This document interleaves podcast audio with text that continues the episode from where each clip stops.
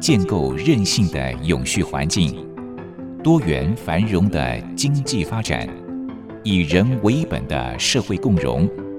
全球合作的伙伴关系，这是你我心中向往的美好家园，也是需要你我努力打造的永续环境。美丽台湾，永续家园。本节目由教育广播电台与台湾永续能源研究基金会共同制播。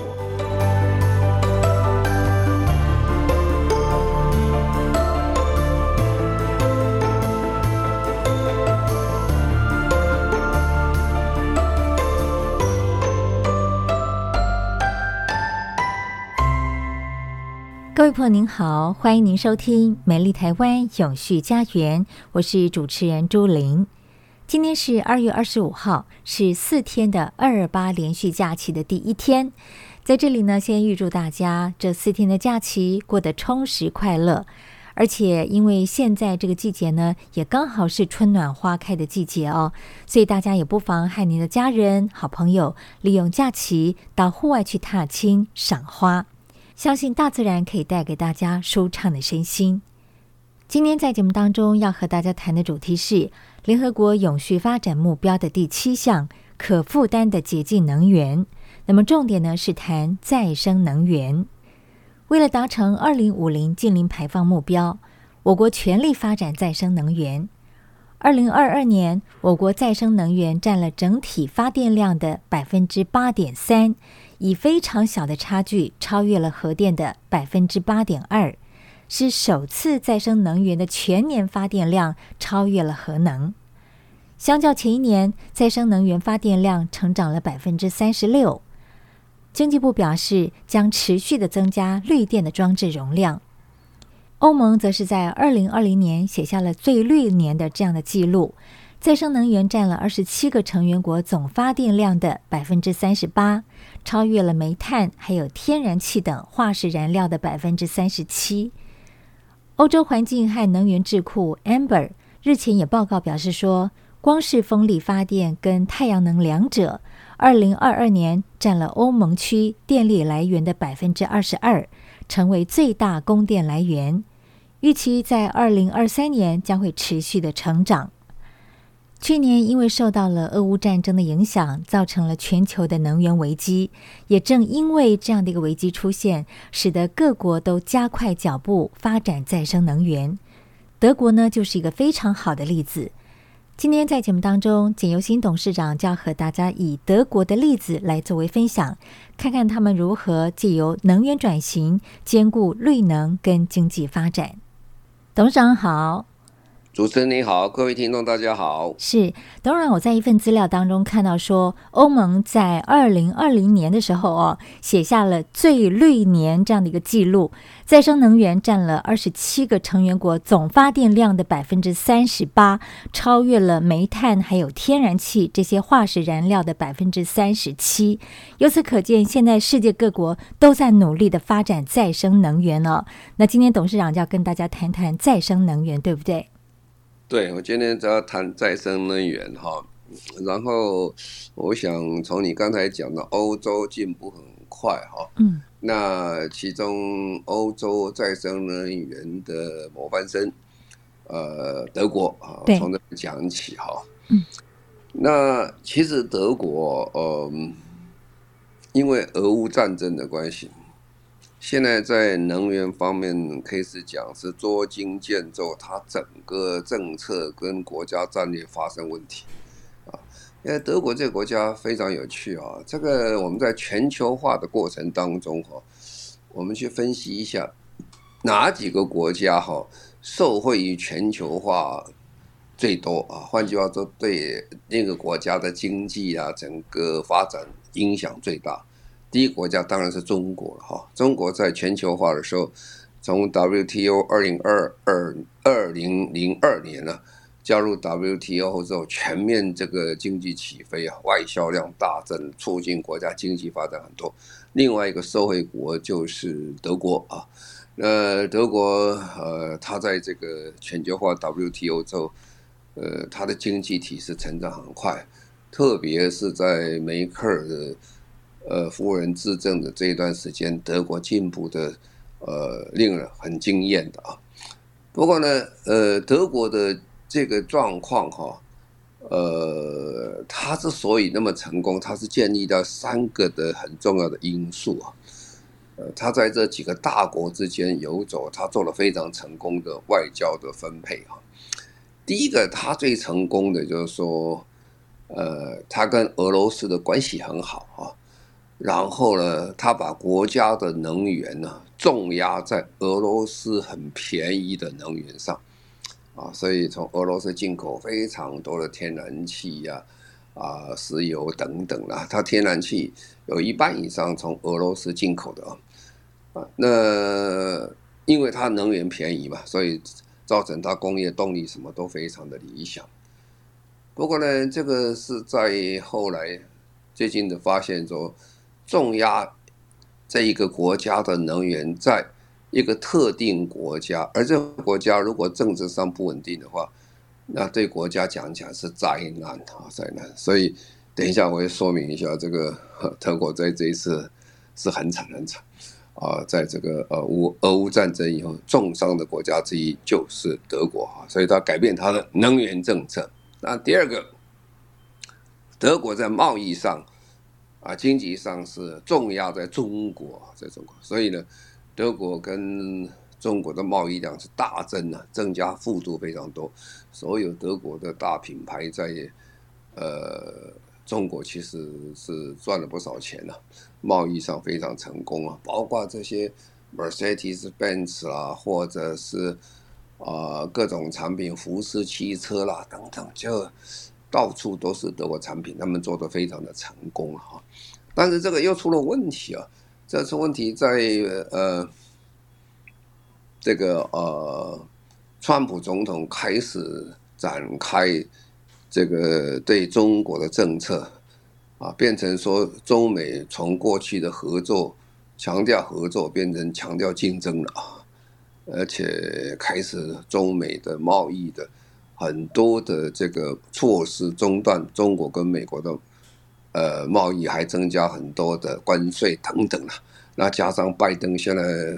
变本加厉更强了，从这个贸易战到金融战，现在打到这个科技战啊。那这样下去的结果呢，就变成说强迫这个德国要选边站啊，所以德国现在在贸易上、经济上也也是很痛苦的。那这个怎么怎么处理这个事情啊？所以全球化，呃，一旦慢慢呃减速之后，其实后遗症很多。那另外一个德国在美国方面呢，他就把安全重压在美国啊，重压在美国，他就是利用北大西洋公约啊。呃，所以他跟美国是攻守同盟了，所以因此他的安全比较有保障。所以那个时候，他们国家的这个呃，他们国家的这个呃国防经费只有占 GDP 的一 percent，比我们台湾还要低了。所以那个时候，川普总统到呃北约的时候就很不高兴啊，跟他讲说：“哎，你们自己要看守自己的家园呢，怎么都交把责任都给我了？”他们认为他负担的。呃，经费太少了了哈，国防经费只一 percent，美国人是希望有三 percent，结果呢，呃，当然，呃，川普跟梅克尔是不欢而散，很不愉快，他们两个很很不对盘啊。那这个这次俄乌战争之后呢，突然之间，呃，德国总理立刻宣布啊，国防经费加一倍，啊，上面两 percent 啊，我这两 percent 对他讲是经济上也蛮大的压力啊。所以我刚才讲三件事情，就是说，原来在公元两千年左右，德国实行一个非常成功的全球化的一个政策，对中国、俄罗斯跟美国之间的经济、能源跟这个安全方面很成功的政策，在俄乌战争一系破盘啊，破盘。那么今天我们主要来讲到是俄罗斯的问题了哦，因为你一破盘之后。你政策要重来哦，这个很难做，啊因为呃，在前一阵子各位晓得德国很惨很惨的原因就缺能源，刚好去年哈又是欧洲的五百年来最大的旱灾呀哈，哇，这个旱灾造成一个很多的结果，其中有一项德国是靠河川的内陆运输非常重要的国家，莱茵河等等。可是莱茵河因为河水太浅了，因为整个呃缺水嘛，这个河河河水太浅，所以它的河川运输中间本来有一项很重要的煤的运输啊，所以本来可以在百分之百煤的这个呃运输驳船呢，只能在三分之一，那等于要加。三倍的这个流量才能解决这问题啊！当然，能源浪费不算以外，成本也加高很多。那再加上因为，呃，俄罗斯跟这个呃，这个德国之间产生非常大的政治歧义，所以呢，俄罗斯再加上呃，美国跟这个欧盟制裁俄罗斯，所以它突然变成没有煤了哈，没有石油从俄罗斯进口。呃，没有天然气进口，而、如果要进口的话，受受一定限制的管制啊，非常困难。所以这时候就是整个德国哈、变成一个非常困难的一个场面，就是说他怎么样处理这个问题？那这里很重要一点就是说，刚才讲，就是说天然气的占百分之五十，所以在前一阵子啊，去年中的时候，呃，整个欧洲、整个德国都非常紧张啊。他说如果冬天到了的时候，跟过过往一样，如果天气很冷的话，很多人会冻死啊，因为就是没有这个能源，而且能源的价钱非常之高了，因为涨了呃五六倍、七八倍的都有啊，因为他们能源价钱是是变动的啊，啊，他所以大家很紧张，呃，还算老天很帮这个呃欧盟的忙了。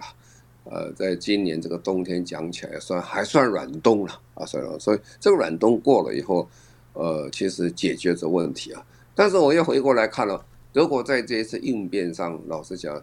呃，有很多的值得我们参考的哦。他的应变非常的成功，那么他整个大转向啊，这个整个他的能源政策转向影响很多，而这个能源政策转向其实很重要的一个关键字叫做国家安全啊。啊，在国家安全之下，它改变了过去德国人的呃能源政策基本的概念是稳定供给能源啊，只要稳定供给，国家可以发展，因为没有战争，没有这威胁啊。所以现在从稳定供给转成国家安全战略，那这个里面变化很多。那我们等一下再说明。是。德国他们的能源转型哦，有很多的做法是值得我们参考的。当然，在转型的过程当中，也会碰到一些困难挫折哦。那么他们是怎么样来做到成功转型的，而且能够兼顾绿能跟经济发展呢？待会儿再请董事长继续来分享。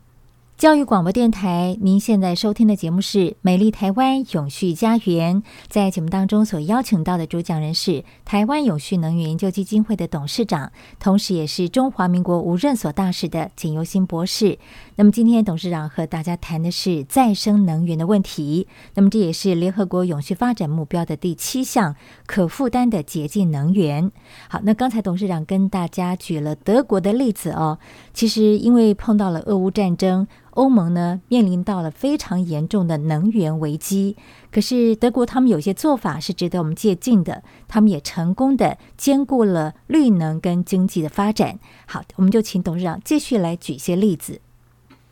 啊，那当然，国家碰到这么大的危机的时候，每个国家的这个反应都不一样。那德国老实讲，它还是全世界最有名的工业大国了。而且他们的政治基本上是相当的有弹性，而且是反应非常迅速啊。那刚才讲哦，啊，那如果没有这个天然气，我怎么办呢？哈，没有没有天然气，我说进口了，从哪里进口了？那当然，美国人就趁机开始卖他的天然气了，说液化天然气啊。那还有卡达几个中东国家，他就去买。所以他立刻转向，他从这个原来百分之五十以上从俄罗斯进口，就转向美国跟这个卡达。可是不太一样一件事情哦，呃，之所以能够很便宜的从这个俄罗斯进口天然气，是因为他们做了很长的管道啊，这个这个呃天然气管了，从俄罗斯一直装装装装装到这个呃装到德国了，中间有一段还经过这个乌克兰哈。你经过人家要给这个买路钱的了，所以乌克兰这也是他们国家收入之一了啊。所以这个俄乌战争其实没有去破坏这些气管，啊这个还有钱可以收。啊，那另外他就做一个呃，另外跨过波罗的海过来了，所以北溪一号、二号的油管哈啊，天然气管啊，这个天然气管基本上。呃，后来二号气管被炸掉。那个时候本来在川普的时候，他他就是非常极力反对他们做北溪二号，他认为这样会被俄罗斯控制到他们的国家安全啊。的确，他讲的也没有错，是是这样的发生。好，可是呢，如果你从天然气管突然之间要变成这液化哦化瓦斯的话，那液化瓦斯讲起来是很难的事情啊，不是说做一根管子就可以了。我们很简单。我们在做最近不久以前，我们在做桃园的三接啊，第三接收站的时候，哦，我们都吵了半天了，做了半天，现在那个问题已经蛮长一段时间，还是现在还来不及啊！我们要去做，我们现在配合我们的能能源政策都已经呃延后了一段时间了啊。那德国人讲是讲说，哇，那现在第一个他去固定他要买他的这个天然气，液化天然气，各位晓得。买这种东西啊，不是买苹果，你买一个就可以了。因为这个天然气一旦买的话，都是打长约的。所以长约的话，我不能说今年有，明年没有啊。所以要买比较长约，所以谈起来这种契约就比较辛苦一点，谈长约了哈。然后你要找还要涨价呢，你你今天一买的价钱怎么算呢？呃，大家都一个俄罗斯的不买的话，你买其他的，突然这边就少了，少了就会涨价。所以这个问题蛮多了啊，最重困难就是接收站啊，那没有接收站的话怎么办？但有一点，我们看起来是德国就是德国啊，实在是够厉害。那在去年年底的时候，德国第一座的这个液化天然气的接收站开幕。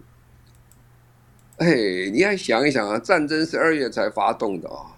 他在那么短的时间做一个政策，立刻转身。这只有华丽转身了，变得非常快，接收站就开始做好了哦。他想想，那我们的接收站做的速度其实跟他是有蛮长大一个一一个差距哦，所以我们要学习哦，这个德国人做事是真快哈，很有效率的，实在是快。那当然，他们自己也在检讨说啊，以前他们的速度也没那么快哦，我这次实在快啊。人就是这样，有危机就是转机，哈，有压力就会加加快你的速度，啊，所以在德国这一次这个能源转型，他就把这个再生能源也拉进来啊，就是说我们在加强再生能源。等一下会说明，其实德国本来再生能源是做得很好的，但是不够用啊，啊，所以他现在定调了这些再生能源，他们就定调叫自由能源了，还要保持国家自由，这些自由能源哈。啊，所以这个时候，嗯，德国有两大支柱在做这件事情。第一个，就全面转用再生能源啊。刚才讲那个，呃，这液液化天然气只是过程中的一部分啊，但是这过程也倒蛮长的哈，转型的过程。但是最重要，根本之计，它就是全国现在开始支持转用再生能源啊。再生能源基本上，如果比较刚才这几个能源的，它是所谓的呃。在地能源呐，啊，本国的能源呐，因为再生能源风嘛，一定是在自己国家吹嘛，这个太阳一定自己国家来的，它的跟外国的这个呃运输少无任何关系，所以他们强强调强化再转用再生能源。那第二个，提高能源效率啊，这是第二件事情。提高能源效率基本上是节能减碳了。德国人最喜欢讲一句话：不用的能源是最好的能源哈。因为你不用它嘛，又不要付钱，又没有污染，什么都是最好的。所以要把能源效率提升。一旦把能源效率提升之后，那你这个用的能源当然就大幅的减少了。这样说，所以这段时间哦，呃，在呃德国你可以看到，它这个太阳太阳能的设备、太阳能板的这个建造，这些工厂等等，嚯！这个生意是大好了，哇，不得了！为什么？因为没有能源嘛，是自己家里装自己做，就是，而且这个呃，生意好了以外哈，然后政府又加很多税制上的优惠哈，啊，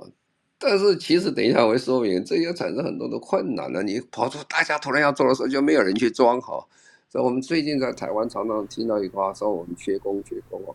哇，这是全世界共同的现象。德国现在缺工也缺得一塌糊涂啊，特别是缺这个呃再生能源这些呃工人是缺的非常的多哈。而且买卖机器的时候，大家都要问：哎，你的能源效率好不好？你到底呃是不是花很多的人员？每个人都很在意啊，因为电变成非常的贵了哈，而且这个成本非常高，占比很大啊。当然，这也产生一个问题，产生问什么问题？这个呃，中小企业的困难是非常多了哈，大企业比较容易做，而小企业。要改变的话，要投资很多，那么做法都很有差别哈。不过他们这一次这样的一个转型，等一下我再仔细要说明一下哈。那其实说，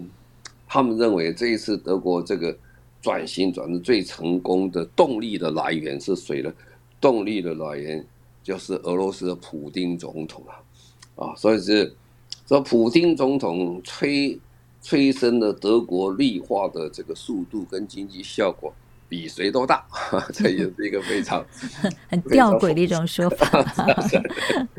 那的确也是这样啊，所以我们大概了解说，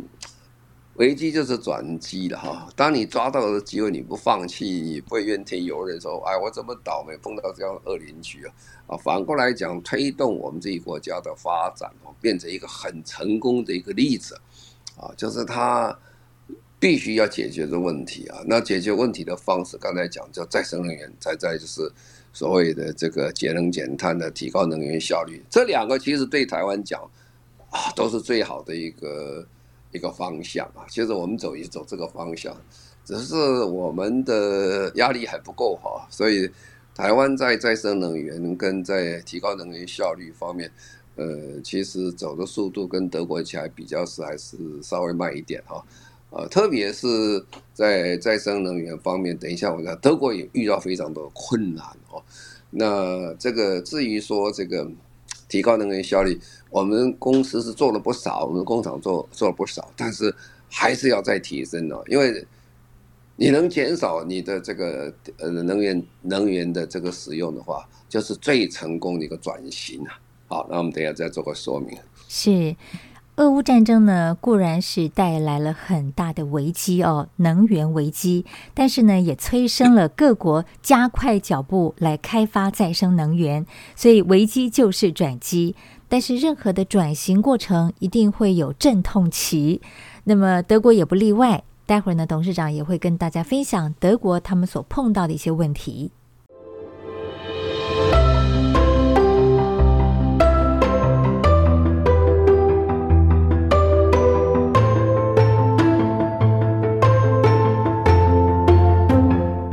环境永续，企业永续，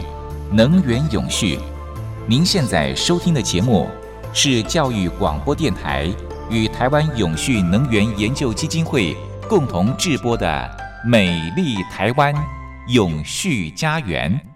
美丽台湾永续家园，我们节目是在每周六早上十一点零五分播出。节目中所邀请到的主讲人是台湾永续能源研究基金会的董事长，同时也是中华民国无任所大使的简尤新博士。那么今天谈的是联合国永续发展目标的第七项可负担的洁净能源，但是我们谈的主题呢是再生能源。嗯，再生能源它主要就是来自于大自然的一种能源哦，比方说太阳能、风力、潮汐能、地热能、水能、生物燃气等等。那么这些呢，都是会自动再生、取之不尽、用之不竭的能源哦。那刚才董事长跟大家分享了德国他们成功的例子，他们能源转型兼顾了绿能跟经济发展。那我也很好奇。德国他们目前所发展出来的再生能源，主要是哪一种的再生能源呢？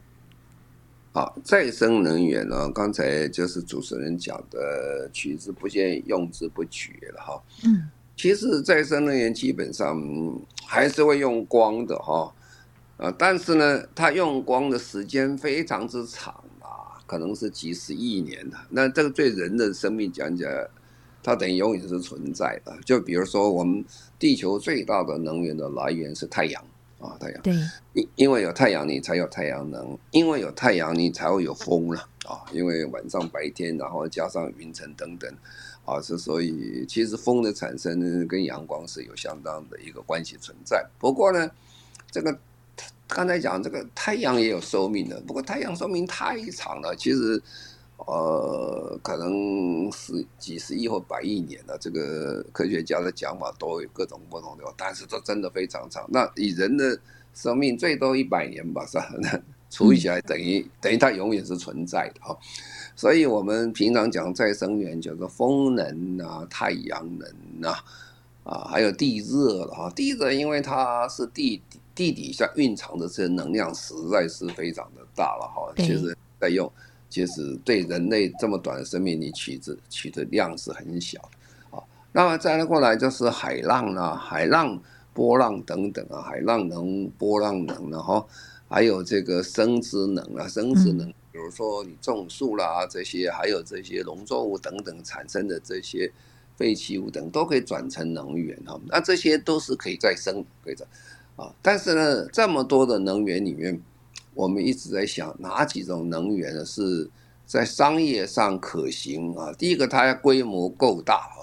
啊，啊，规模太小的话，实验室做对我们讲没有什么用处啊。啊，规模要大啊。那第二个，它商业化要很强啊，啊，它能够自给自足啊。那如果你商业上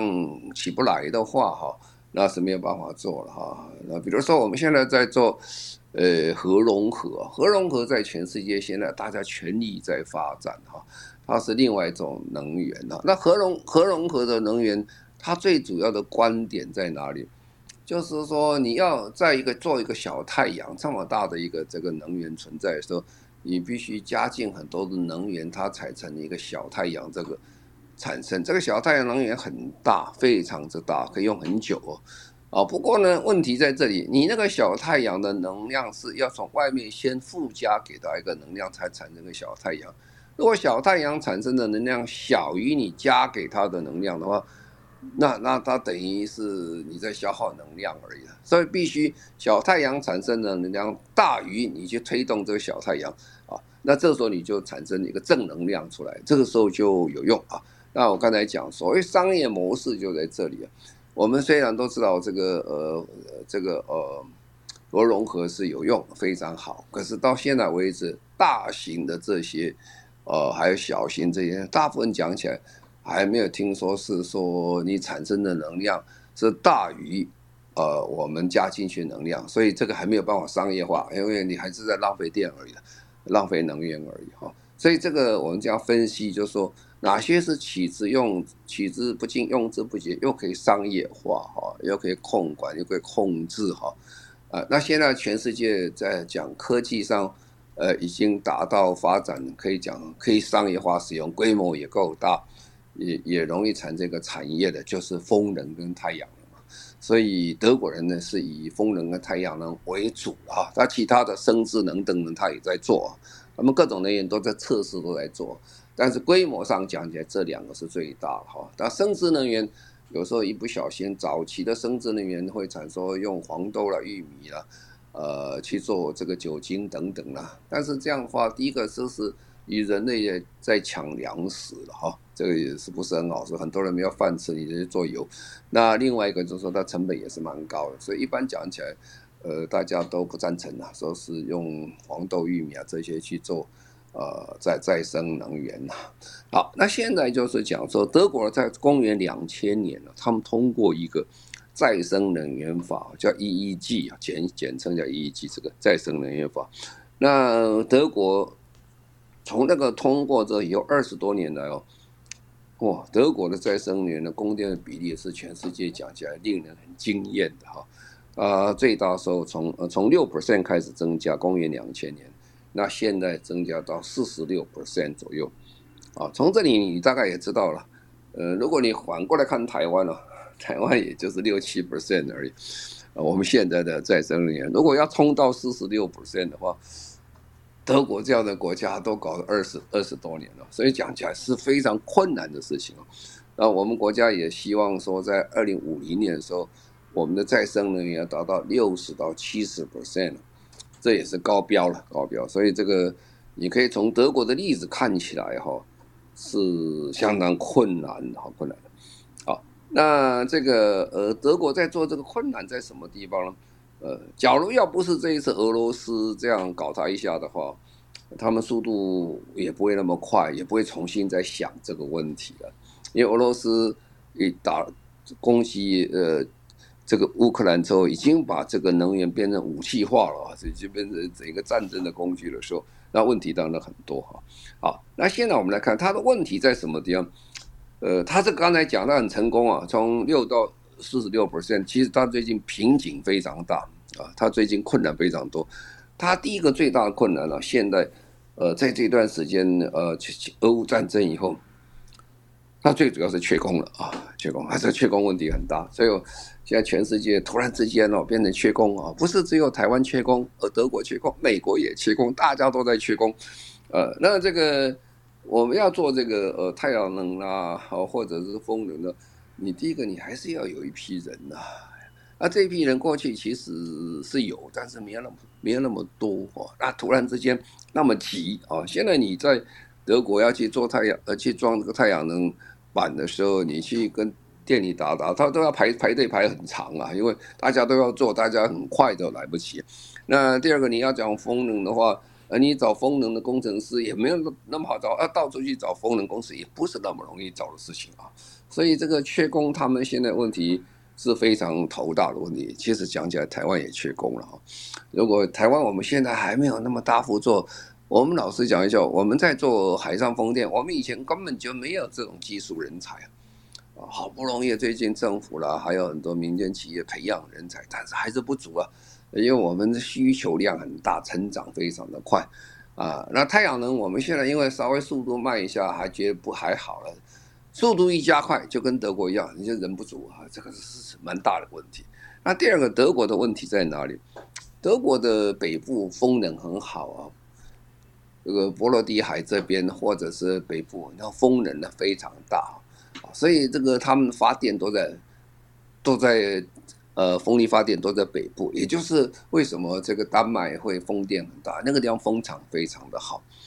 可是呢，这个南部没有那么多风场啊，南部没有风场，你这个电呢就要北电南送哈。我们在台湾是南电北送啊，因为我们台北市附近。没有那么多火力发电厂，或者是这个呃核能电厂，所以这个电必须要从南部送上来。那因为我们已经做了久了，所以还好，我们这个呃高压电系统已经存在很久。可是德国突然之间要这么多从北电南送，嚯，很困难。因为为什么很困难？因为从北方哦，呃，这个电要做到南方的话，会经过德国非常出名的黑森林等个整个区域。哦，那个地方的民众很反弹的，为什么？就说哇，你要把我这个森林砍掉，如果弄掉露出来啊，这个很不好做啊，所以他们民众非常反弹，也造成他们的工作上呃非常的呃慢的原因在这里。所以刚才董事长跟大家谈到了德国，他们发展再生能源呢，脚步比别的国家都要快，但是他们现在依然是面临到了一些问题哦，比方说缺工的问题，还有就是必须要做到北电南送，那中间呢可能都有很多的关卡要一一去克服。那我们常说他山之石可以攻错，我想德国他们有很多的做法是值得我们台湾来学习的。待会儿呢，董事长会进一步跟大家谈这方面的问题。我们先休息一下。好，在今天节目当中呢，简又新董事长和大家谈的主题是再生能源。那么我们主要是看德国他们如何做好能源转型的哦。刚才董事长跟大家谈到了德国，他们目前依然是以呃太阳能发电跟风力发电为主，但是在整个的转型过程当中呢，还是面临到了一些问题，比方说缺工，还有就是必须要做到北电南送。那在这样的一个工程当中呢，必定会面临到许多的挫折啦，或者是必须要克服的困难。接下来董事长就要继续跟大家来做分享。好，那再来就是说，还有个问题，其实刚才讲缺工啊，北电南送，跟台湾的南送北电，呃呃，南电北送，其实是差不多，差不多一样的状况哈。他的问题其实就是我们的问题了，所以。看看人家怎么做。对，他另外一个最大的问题啊，也是台湾的问题啊，就中小企业的问题啊。德国百分之九十九啊都是中小企业，到底是国际级的企业没那么多，所以它经费也比较没没那么不足啊。那么这一次能源价格大幅上涨之后呢，呃，也做了很多的再生能源，但是呢，对他们讲成本一算哦，可能赚不到钱了，所以它变成说，它的企业经营发生开始很多的问题了。根据这个德国的总商会啊，DIHK 啊，他在去年发表一个报告，他说能源价格涨那么多，已经有百分之二十五的企业准备减产了，部署，因为这个价格太高的生产有困难。那另外一个就是说，它营运规模也要也是还有百分之二十五啊，也要减少它营运的规模，因为。他没有办法维持那么大的一个场面，然后最后呢，呃，还剩下有一半，在？一半也是在考虑怎么办哈。这个其实老实讲讲，这个我们台湾马上就要面临这个问题啊，因为我们今天在台湾，呃，政府已经公布了，其实去年台电啊是呃这个亏损两千六百九十亿左右哈，那是因为政府不希望因为电力涨价影响我们的通货膨胀问题啊。但是这个也没有办法，一继续这样维持了哈。一个公司说一年要赔两千多亿，然后今年再赔两千多亿下来，其实公司可以关门的哈。这个是不太不太可能的事。所以我们在未来必须会提高我们的能源价格。这个能源价格的提高的原因，这个当然公司经营啊，其实不是最大问题。其实台湾台电的经营是不错的，就是它的整个。工作是做得很好，但是呢，原料涨太高了啊，这个天然气涨太多了哈，还有这些呃煤什么都涨价，都很困难。但是未来时间你就会发现，再加上我们大量使用这些能源，这个都会呃产生上涨的这个能源价格，这个对台湾是非常大的问题啊。只是我们稍微缓一点了，不过也借这个机会，我们看看德国人呢怎么应付这个啊。其实德国现在很辛苦啊。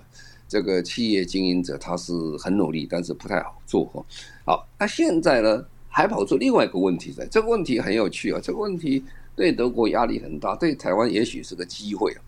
啊，因为这个能源走高以后呢，价格走高以后了啊，欧陆战争没有结，那美国人也很紧张啊。美国人不是不紧张，因为美国人发现说哦，他的再生能源发展呢落后于中国哈，那所以他也再生能源在加强。像全世界最大再生能源生产国是中国啊，不管是太阳能跟风电都是一样啊，所以美国也全力在追赶啊，啊，美国全力在追赶，也要加加强它的电动车的使用啊，这些都是才开始啊，其实，呃，大家赢也赢不了多少，不过看你怎么怎么做。所以美国总统拜登呢，在不久以前才通过一个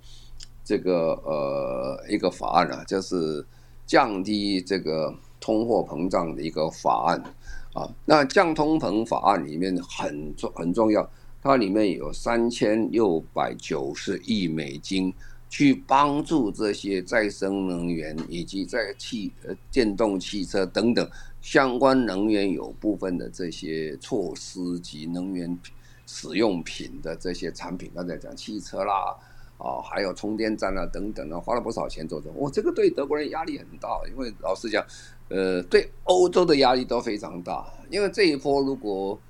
打输了，那以后就很难产了，这这个整个产业往上竞争的能力就比较弱了一点啊，啊，所以这个时候，呃，整个在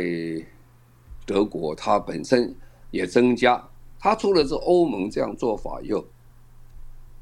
德国要扩大这个公共支出，那么他拨出两千六百亿欧元的预算哦，这个也是蛮大的哦，要十年左右哦，这个差不多将近百分之七的 GDP 啊，所以他全力在赶，所以我们大概可以了解这个他们的做法。那他的国防经费也增加，刚才一 percent 两 percent 也是增加很多啊，嗯，所以呢，这一次的俄乌战争其实对德国是整个改头换面，从头。做重新整理他的国家战略啊，那这个我刚才讲对台湾有好处在哪里？哎，这个我们呃美国降低通膨法案里面三千六百亿，其实我们其实我们台湾的厂商应该都嗅觉到很多的商机存在我们的外销机会又来了。所以这个是未来我们看这个整个能源产业啊，其实有很多机会啊，很多机会。那德国人很紧张的，因为德国万一赶不上这个或比不上这个美国的话，他们下一波的竞争能力又会变弱啊。所以这两个看起来的话，不管是欧洲跟美国，对台湾的公司有些做外销的讲讲，是很好的机会了。到倒过来也在讲，我们自己的外销厂商也要注意到说，你的碳排的量的多少，因为他们都已经准备好了碳关税的时候哈。这个碳关税时候当然跟再生能源有息息相关哈。所以这个未来的发展非常有趣。我今天花那么多时间跟你讲德国的问题的目的在哪里？就是说，这个是全世界本来是最好的一个。绿能的模范生，现在遇到困难，他怎么处理啊？他的处理方式模式，其实给台湾是很好的借鉴。我们都观察他的话，我相信我们在未来应付我们的前途是很光明的。而且在这他们在努力过程当中投入大幅度的经费哈，呃，不管是美国、欧洲都是一样。而这里面又充满了我们去研究我们的商机在哪里。而我很确定，我们商机是非常大。所以我常常觉得，呃，现在应该是讲起来，又是一个再起一个新时代的开始哦。这个呃，节能减碳呐，这个净零呐，是个大时代的开始。我们希望大家能够把握住。对，我们台湾呢，也已经在去年规划了二零五零净零排放的路径图哦。那么，在这个减碳大作战的过程当中，再生能源的发展是一大关键。我们台湾原本规划在二零二五年的时候，这个再生能源要占整体发电量的百分之二十，可是现在看起来确定是不可能达到这个目标了。可是德国他们有很多的做法，的确是值得我们来学习的，可以值得我们来参考。那也许我们再加紧脚步，就可以离目标近一些了。好，今天非常谢谢董事长跟大家谈到了再生能源，而且是以德国他们的例子来为我们做说明。谢谢董事长。好，谢谢各位，再见。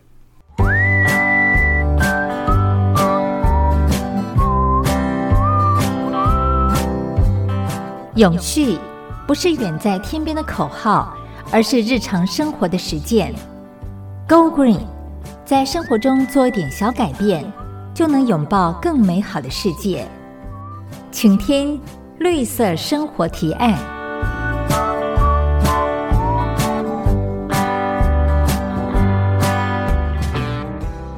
今天是二月二十五号，也是二二八连假的第一天。很多朋友这时候可能正在享受假期吧，放假很开心。但其实这个假期的背后呢，是有着深层意义的。这个星期的绿色生活提案，我们就邀请朋友们在放假期间，稍微的花一点时间来静心思考，而且向人递出橄榄枝。橄榄枝是什么意思呢？其实并不是说要大家去找一株橄榄树，然后拔下一枝的树枝来送人哦。递出橄榄枝的典故是来自于圣经创世纪的故事。远古时期，因为人类犯罪严重。那么，上帝就降下了大洪水，全世界都淹没在水中，只有挪亚一家人进入到了方舟，而且存活下来。大雨停了，洪水渐渐消退，挪亚就从这个方舟当中放出一只鸽子，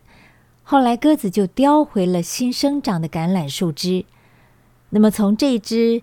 鸽子叼回来的橄榄树枝，挪亚就知道洪水消退了，上帝的怒气停止了。于是呢，就打开了方舟，全家人还有所有的动物又重新回到了地上生活。从此，这个橄榄枝就变成了和平跟希望的象征。促进联合国的组织也都以环绕的橄榄枝作为标志。从远古时期到今天，和平一直是人类社会的理想，却也一直是不容易达到的。